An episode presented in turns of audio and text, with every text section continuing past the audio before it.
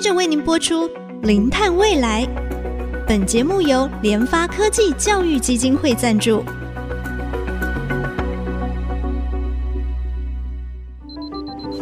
前瞻能源新方向，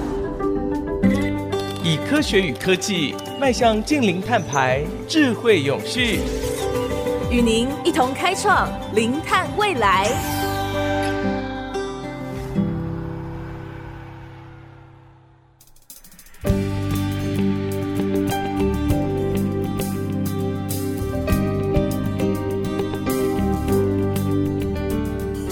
各位听众朋友，大家好，欢迎收听《零碳未来》节目的播出，我是主持人贾欣欣。啊，我们今天哈要谈谈哈最近的一些议题，特别是有关于哈氢能车的一些发展哈。因为我们知道，目前除了电动车是一个非常重要的绿色运具以外呢，氢能的发展也看到各国不管是啊政府或者是传统的汽车厂都摩拳擦掌啊，在这个赛场上呢争相的啊来展示他们的企图心啊。另外呢，我们也根据这个国际能源总署 IEA 他们的一些报告也看到，全球如果要在二零五零年实现净零碳排的愿景啊，氢能供应可能要占全球整体能源供给的比例至少要达到百分之十三左右哈，才有办法来实现净零碳排，所以它是一个非常重要的选项啊。所以我们今天非常高兴为大家邀请到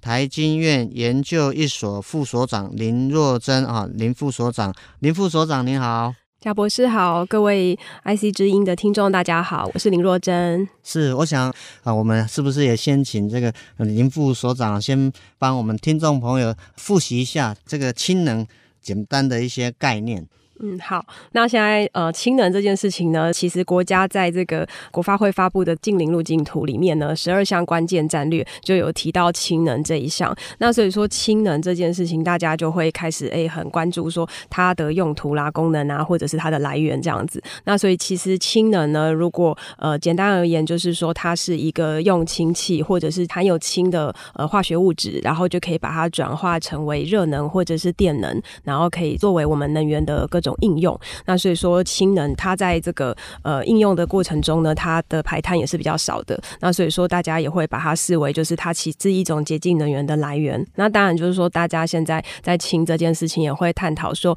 呃，它不像石油或天然气，它是我们的就是天然资源可以去挖掘到的，所以它必须要再利用一些能量去做制造。所以说氢气的制造方法、制成，然后还有它的来源，比如说它是不是用再生能源电解水产氢这种绿氢。啦，或者是它是天然气去重组产生的氢气，这可能称为灰氢啦。哦，就是氢气也有各种的颜色，那所以氢气的颜色跟它的来源也代表着它的生命周期所产生的碳排是不一样的。但是简而言之，它可以是一个低碳能源、洁净能源，甚至是一个零碳的能源这样子。是，我想另外一个就是说哈，氢能它本身的这个能量的密度其实是非常的高。如果说制氢的一个过程当中完全都是用绿能的话，真的是几乎是完全的减碳哦。所以这个为什么是 IEA 它也特别提出来，就是说，如果二零五零真的要近零，这个能源选项除了这个绿能、风能，大家想到几个主角以外，氢能也是其中一个非常重要的主角，而且它的这个占比可能要达到全球能源供应的大概一层多一点点啊，所以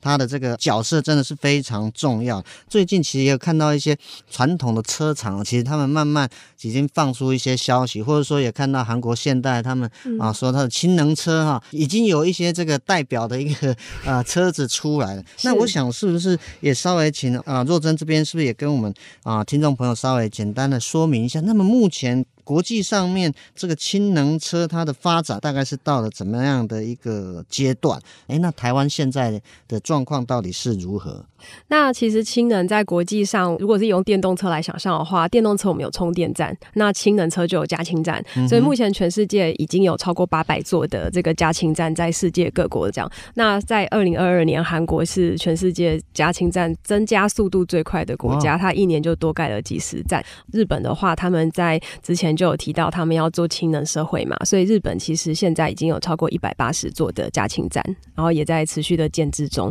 所以现在世界各国其实，在氢气供应的基础设施，例如加氢站或者是氢气的管线啦，好，或者是氢气的运送、制造、储存，都有很努力的在做相关的研发跟落地的工作。那所以在基础设施和供氢这一块，加氢站是大概这个状况。嗯嗯，那在氢能载具的本身呢，其实我觉得它可以视为其中一种电动车。那它只是差异在于就是续航力啊等等它不同的市场应用。那目前世界各国的氢能车哦，它等于是用燃料电池来发电的这个动力系统。那每年的出货量大概是几万套。大概数万套这样子的出货。嗯嗯嗯、那目前呃比较多的车的种类呢，例如巴士。或者是呃长大型巴士对，然后货卡车或长程运输或者是高承载量的这种车辆。那另外像刚才贾博士提到的这个现代的汽车小客车哦，或者是这个日本 Toyota 的小客车，那日本 Toyota 又出巴士哦等等，这些都是它目前比较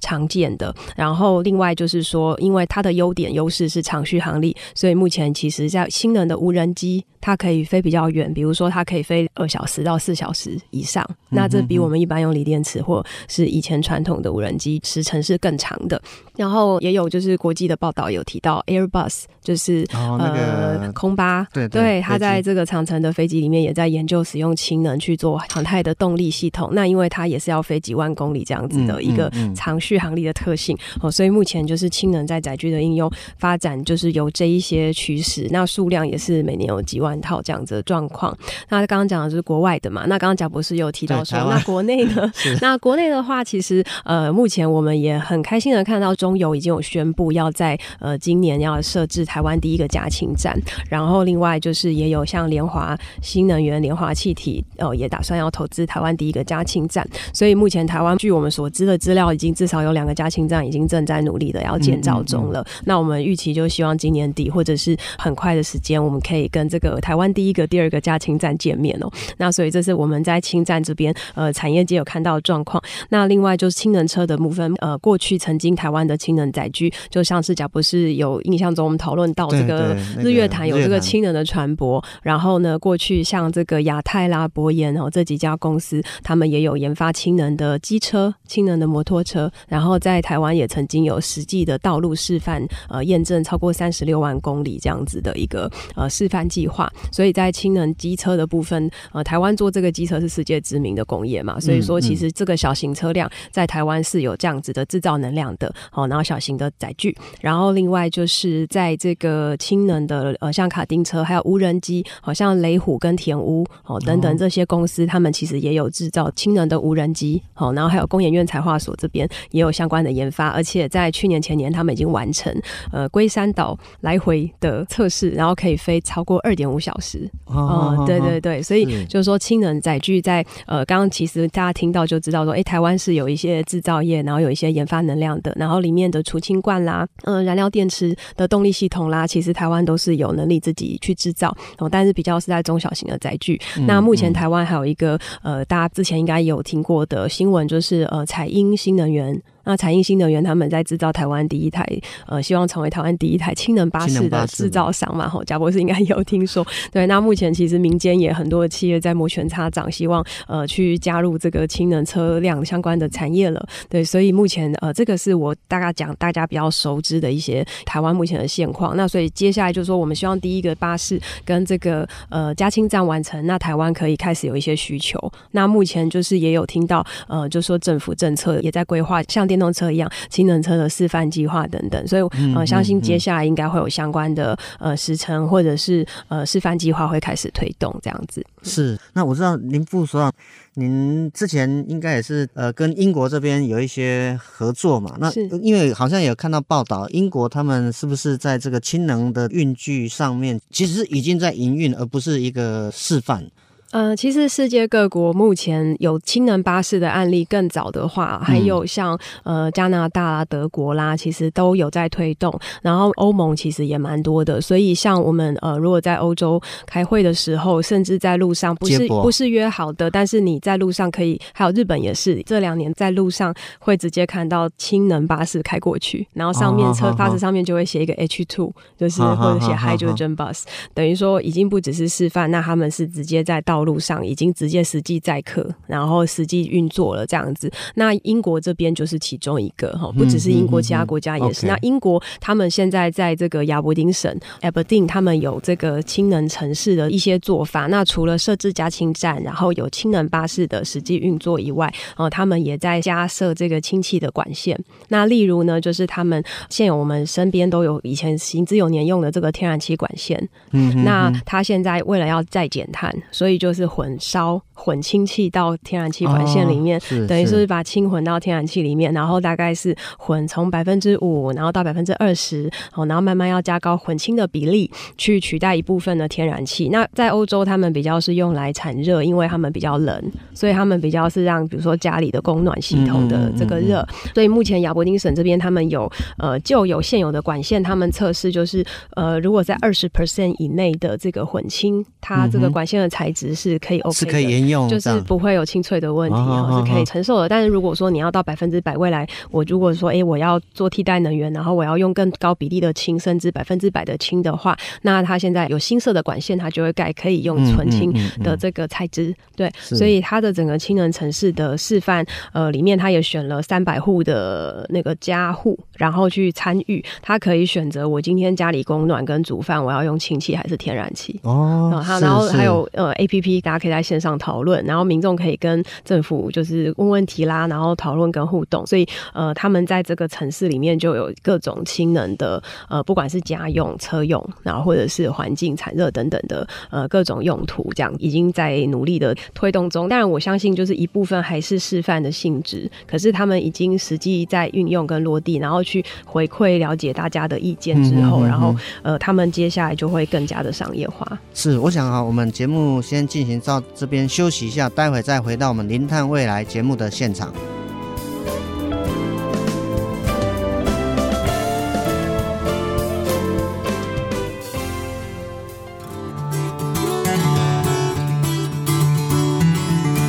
欢迎回到《零碳未来》节目的现场。我们今天非常高兴为大家邀请到台经院研究一所的副所长林若珍林副所长，我们要从国外的氢能的发展，再讲到这个氢能车未来的一个趋势。那刚才我们在上一段的节目当中啊，若珍有跟大家啊分享到英国啊亚伯丁的一个案例，我其实听了真的蛮好奇，为什么他们做的那么好，那么成功？这一部分是不是也请啊若珍可以跟我们听众朋友简单分享？是好，那呃，因为我刚好因缘际会有机会跟英国政府合作一些氢能相关的计划，那目前我也担任英国 St Andrews 大学的访问学者，然后有实际跟当地的教授合作氢能的计划推动，所以有到亚伯丁省这边实际的去了解过他们的状况。就是说，我们可以了解先进国家他们在呃能源转型或者是净零的推动的过程中呢，他们不只是用政策或者是法规去规定呃大家要怎么做，也不只是定出目标，然后产业去研发技术，他们更加的着重是公正转型跟这个民众的沟通。嗯、那所以说我刚刚举到的例子就是说，比如说他们在混清的试验，当然绝对不可能都是正面的声音，一定有赞成有反对，民众一定有所不了解，就连专家本身都有不同的想法嘛，对不对？对，所以其实这是人性，也是这个社会很正常的，就是说大家一定会有自己的意见，我也不能说我说的是一定都是对的。那他在当地当然民众也会有问题，但是他们就是呃，第一个我觉得很重要的是苏格兰，他们是全世界第一个成立公正转型委员会的地方政府啦，因为他们算英国的一部分嘛。嗯嗯，那他这个委员会里面呢，当时当然是政府有支持去成立，可是它里面的委员是从民间去选不同的专家或学者或是代表去参加。那这个委员会可以对政府的政策提出意见，可以去监督或者是给意见。他们不完全是政府可以去控制，说他一定得要怎么做。那反而他们可以从民间的力量去告诉政府有一些他们的想法跟意见，这样。所以我觉得这个等于说它可以有一个运作的机制去互相沟通。那再来就是说，他们有一个很很有趣的例子，就是说他们是在民间的需求跟产业转型的这个角度，比如他们去训练本来在油气产业、石油产业的工人，然后呢，让他们学会。做氢气管线跟相关操作的这个技能，所以说，呃，他们说，哎、欸，其实本来操作天然气相关产业的劳工，他其实转型到做氢能相关的呃操作，有一些是类似的，所以他在学习这个技术时候是可以可以训练的。对，对，那所以说你在推动转型的过程中，如果我今天说好我不用石油了，那相关的油气产业的工人是不是他会担心？那我要怎么养家？嗯、我要怎么有工工作？对，那你如果不管他们，那怎么办呢？所以他们就是。有一句话就是说，我不能遗漏任何一人。对，好，公正转型，我就是得要顾到每一个人大家的想法。那我觉得这个观念非常的重要，就是说，即使在推动上有没有这么完美，可是至少你要去注意到。能注意的人跟事情，你有没有顾到？那所以他们训练这一些劳工，然后也让原本的产业可以加入这个新的产业。那产业跟民间需求的转型同步的去注意这一块，等于是由民间的需求去驱动这个政府的禁零政策。那这样子的推动会更加人性化，而且更加让社会能够有接受度。所以我觉得这个是他们呃很特别，而且我们也可以去学习的。是，其实刚才啊、呃，若真有特别提到啊，其实政策应该是一个国际的趋势，你逃不掉嘛。因为十月的话，欧盟的这个西边它可能就要上路啦，嗯、这个外在压力是那么紧迫哈，所以这个趋势一定是朝这个方向走。那是不是对于台湾这方面，是不是你也有一些建议？就是说，我们如果说要推动这个氢能，或是未来这个氢能车的运具，是不是也有一些这个给政府或企业的一些建议？我不晓得，就是啊、呃，若真您的。看法。好，那其实呃，十二项关键战略里面，除了氢能，有一项就是那个绿色交通相关的嘛。嗯、那就是说，全世界各国它在未来的近邻交通，就是车辆这一块，尤其欧盟有一些国家，它二零二五开始，二零三零、二零四零，哦，有一些国家它新售的车就不可以是油车了，它就必须要是呃零碳车或电动车相关。那所以其实未来的天下大概就是电动车，我们所熟知的现在的锂电池充电的这种汽车跟。未来的这个加氢的氢能车，大概选项就这个是比较大可能性。那但他们取决在就是说，可能续航力的不一样啦，或者是呃市场需求的不同。像我们市区充电已经很方便了，其实充充电的电动车就可以使用了，不一定要去换成氢能车。但是如果我要远距的，或者是我要高承载量的，然后路线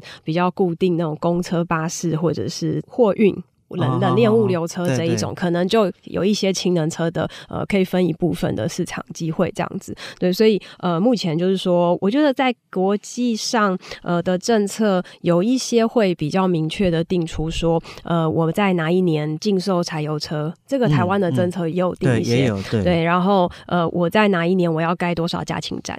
然后我在哪一年我要有多少的车辆是氢能车，好或电动车，还有就是可能也要评估一下电动车跟氢能车台湾的这个市场，我们大概各需要多少的目标量。嗯、但是目前我们的政策是有看到这个方向，但是数目上还在评估中，还没有一个明确定出一个数字。嗯、那如果没有明确，其实，在产业，因为呃，我除了在台积电担任研究所副所长，也长期担任台湾氢能与燃料电池伙伴联盟的执行长。那其实从从企业的角度而言，如果他们要投资或研发，那在市场跟政策不明确的情况下，其实他们会比较观望，嗯、就是说，不管是筹措不前，就 对，因为他不确定他今天投资去研发，那这个车以后会不会有一个市场？市场上的需要，对对对，那什么时候才合适？那我相信，当然现在政府都还在认真的评估，法规各方面都已经有在准备，嗯、而且在调整了。那到底接下来我们有多少的数量跟市场？还有就是可能有哪一些零组件，关键组件是台湾合适研发，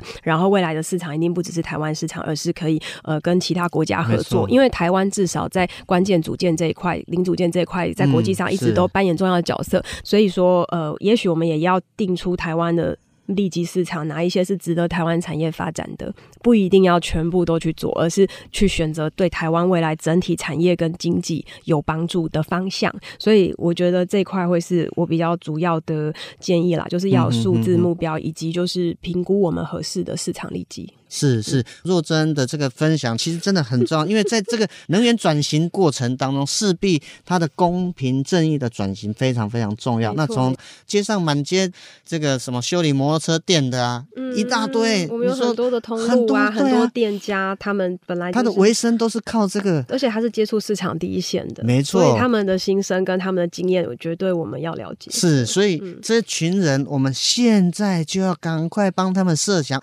国外有很多值得我们参考的一些案例啊，我想这部分其实啊也可以作为我们政府很多的一个参考。那我们今天再次非常高兴哦，邀请到台经院研究一所的副所长啊林若珍啊林副所长，他从氢能的发展还有趋势，给我们国家未来在氢能车发展的一个啊建议跟方向。听说呃，之前你花了一段蛮长的时间的呕心沥血之作哈，出了一本跟氢能有关的书。这本书大概什么时候我们可以看到它呢？哦，谢谢贾博士帮我宣传。这本书的名称是《近邻之路：氢能科技与策略》。那这是由台经院所出版的这个氢能相关的书籍。那我们台经院相关的研究团队，我们是呃很认真的整理了大概十万字，然后有谈论、嗯、呃就是法规啦、国际的标准啦，然后各国的整体发展现况，超过十个国家的一些策略。然后另外我们也介绍台湾实际设置的案例，然后还有就是呃台湾目前供应链上中下游有哪一些。些企业跟做法哦，这些都有相关的资讯。然后，当然未来发展策略建议，我们也有，就是有一些抛砖引玉的意见。然后，大家应该是在台经院的网页或者是一些购书的通路都可以看到。是，所以我们如果想要啊了解关于氢能的发展过往跟未来，还有我们台湾目前的现况。这个真的非常值得我们的听众朋友，或者您是啊未来想要朝这个啊领域来从事的一些企业朋友们啊，你也可以啊好好的从这本书啊解开你许许多多关于氢能的一些迷惑啊。我们的节目呢就进行到这边啊，下周同一时间我们再会。本节目由联发科技教育基金会赞助播出，联发科技教育基金会。邀您一起响应净零碳排，以知识驱动更好的未来。